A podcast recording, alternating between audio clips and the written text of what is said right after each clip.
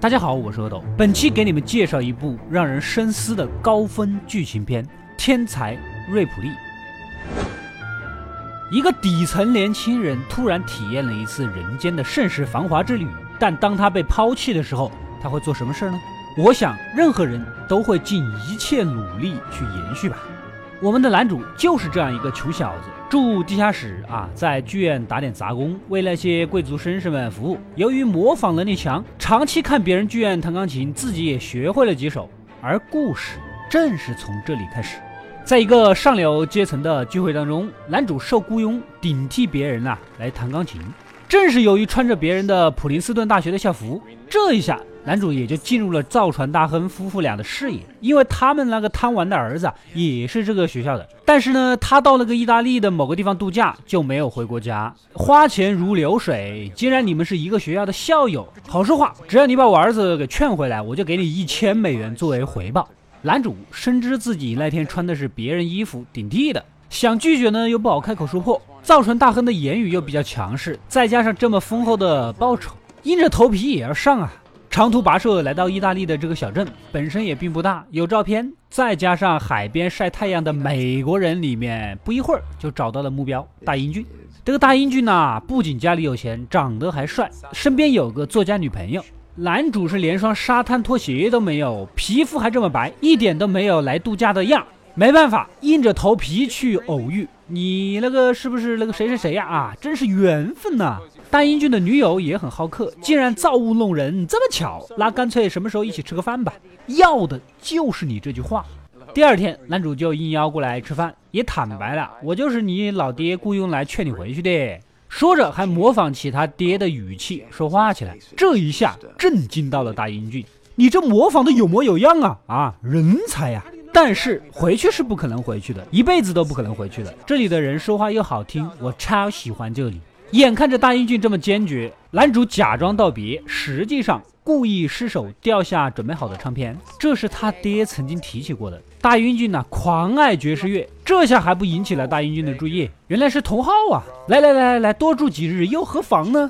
晚上就带他去爵士乐专属俱乐部唱歌。其实大英俊也有他的打算，可以联合男主一起写信给老爹那边，再骗点钱来花一花。这段时期，三人一起乘船出海，吃喝玩乐，反复给另一个半球的老爹写信要钱啊，快乐的一批，简直像三个人度蜜月一样。逐渐的，男主不仅喜欢上了这种惬意的生活，对举手投足间都充满活力和魅力的大英俊也产生了异样的情愫。大英俊当地有个好友大胖，得知男主在这里蹭吃蹭喝的，也有点冷嘲热讽。这天，三人在海边观看宗教活动，海里突然就浮出了一具妙龄少女的尸体。原来呀，这是某人的未婚妻，挡不住大英俊的魅力，两个人私下搞到了一起，结果搞怀孕了。这种事情在当地那肯定是无法接受的，所以才投河自尽了。大英俊内心很愧疚。这件事情呢，男主其实是无意间撞见过的，看到过他和那个妹子鬼混。这个大英俊呢，也是有点玩腻了，再加上也不想让男主留在身边说出这件事。大英俊呢，想让他回去，两个人约定一起去参加个爵士音乐节，之后啊就回去吧。这让男主有些难受。在音乐节上，男主一语双关的表白了，表达了自己喜欢大英俊以及和他在一起的那些生活方式，这是他从未体验过的满足和精彩。不过大英俊注意力全在音乐上，根本就没听到。隔天出海游玩，男主再次表白，这次是直接而赤裸。大英俊当然是不可能的啦，他又帅又有钱，哪有他得不到的女人？跟你一个大男人在一起玩个鸡儿？之前男主在浴室下棋的时候偷窥他，穿他的衣服，车上闻他的味道，就让人有一点怀疑。大英俊气不过，直接就恶语相向了，两人就这么打了起来。最终男主激动之下将其打死。恍惚中，男主回到了酒店。前台错把他当成了大英俊，既然自己最擅长的事儿就是模仿别人，那干脆继续模仿好了啊，过一过有钱公子哥的瘾。说干就干，首先要搞定的就是大英俊的女友，先以他的口吻和签名写一封分手信，带回去给女友，假装他要一个人待在罗马生活。巧的是，前几天女友还真的跟大英俊提过结婚的事儿。对一个花花公子来说，谈结婚跑得还不飞快，搞不好就是结婚这个事吓走的。接着，男主分别来到两家酒店。一边以大英俊的身份入住，另一边用自己的身份，并且相互打电话给酒店前台留言，伪造大英俊还活着的假象，然后仿照签名去银行取钱，还去大英俊曾经提到过的西装定制店买衣服。不想这一天正好就偶遇了同是从美国来罗马度假的纺织产业白富美凯姐。也是巧，早在男主初到车站的时候啊，便随口冒用了大英俊的身份跟他聊天，想着是一面之缘，后面不一定见得着，是吧？但没想到在这里相遇，正好继续用大英俊的身份接近交往，两个人都互有好感，结伴游玩。凯姐带男主去看歌剧，结果中间正好就遇到了大英俊的女友，跟好友美国排长也在剧院。你说说，你跟美国队长是什么关系？长得这么像？这一见面，女友肯定想着大英俊八成也在这儿。男主当然是想要跑啊，赶紧拉着凯姐出去，免得当场戳穿。晚上呢，男主非常聪明的分别约了凯姐和女友去同一个地点见面，这样他们就能碰上。凯姐就能证明大英俊头天晚上在现场啊！如此一来，大英俊还活着的讯息也就传达到了。等凯姐离开之后呢，男主适时的出现，假装无辜的过来安慰女友啊，算了，渣男哪里都有，别找了，今夜我们都是渣男，回家吧。至此之后，男主就可以放心大胆的冒用大英俊的身份，租别墅、购物、买钢琴、弹钢琴等等，过着以前从未想过的生活啊。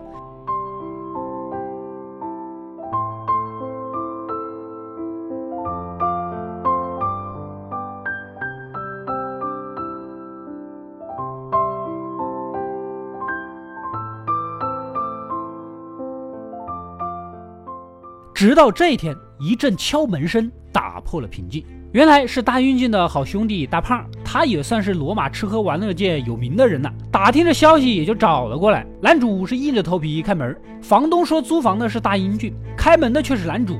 这个男主浑身上下还焕然一新，再也不是之前那个一套衣服穿到底的穷酸样。家里还放着大英俊的乐器，可装修品味又不是大英俊的风格，你说这说不通吧？眼看着瞒不住了。退无可退的男主只有先下手为强，用石膏像砸死了大胖。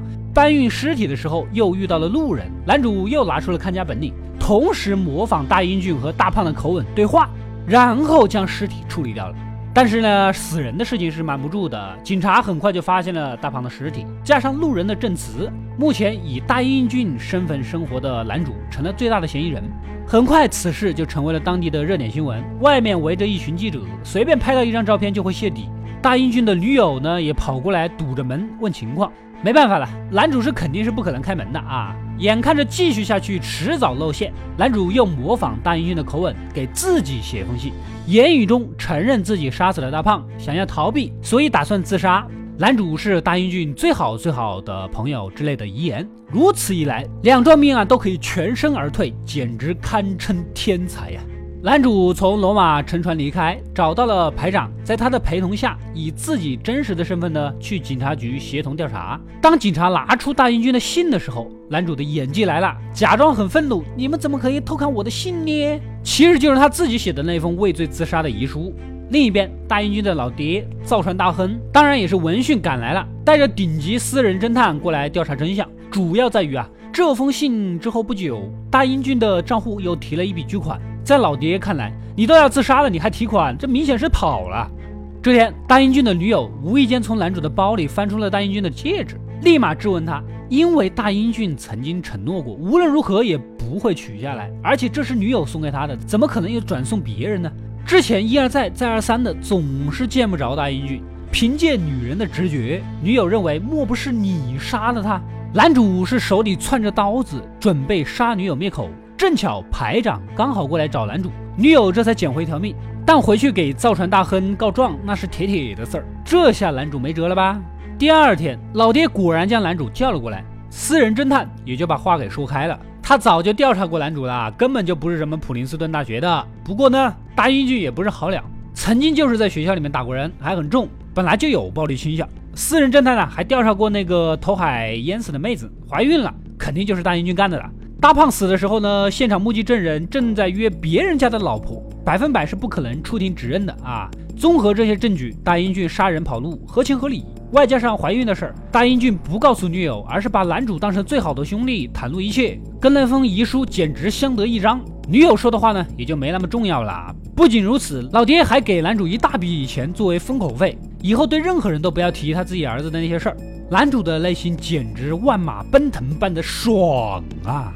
就这水平还顶级私人侦探呢？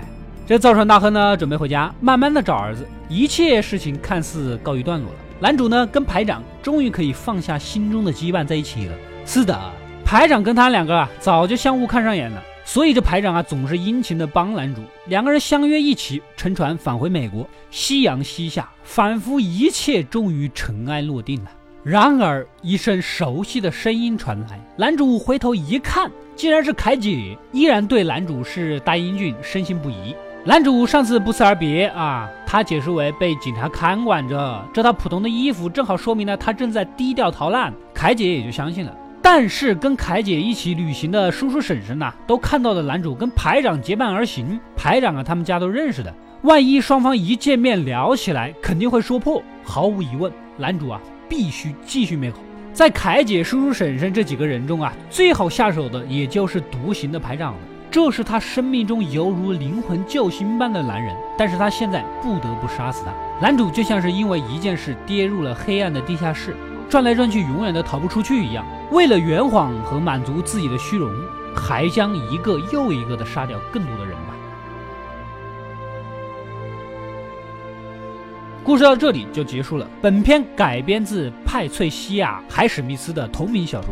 本片中的男主从一开始的失手杀人，到主动杀人，再到最后选择性的杀人，为了掩盖错误，一步一步的在泥潭是越陷越深呐。而这一切的开始。只是因为他初尝到了有钱人浮华和奢靡的虚荣。人嘛，不要追求跟自己完全不匹配的生活。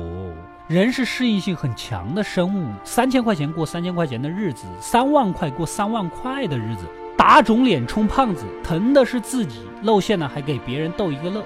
沉下心，坚持加努力，总有一天阳光会洒下来。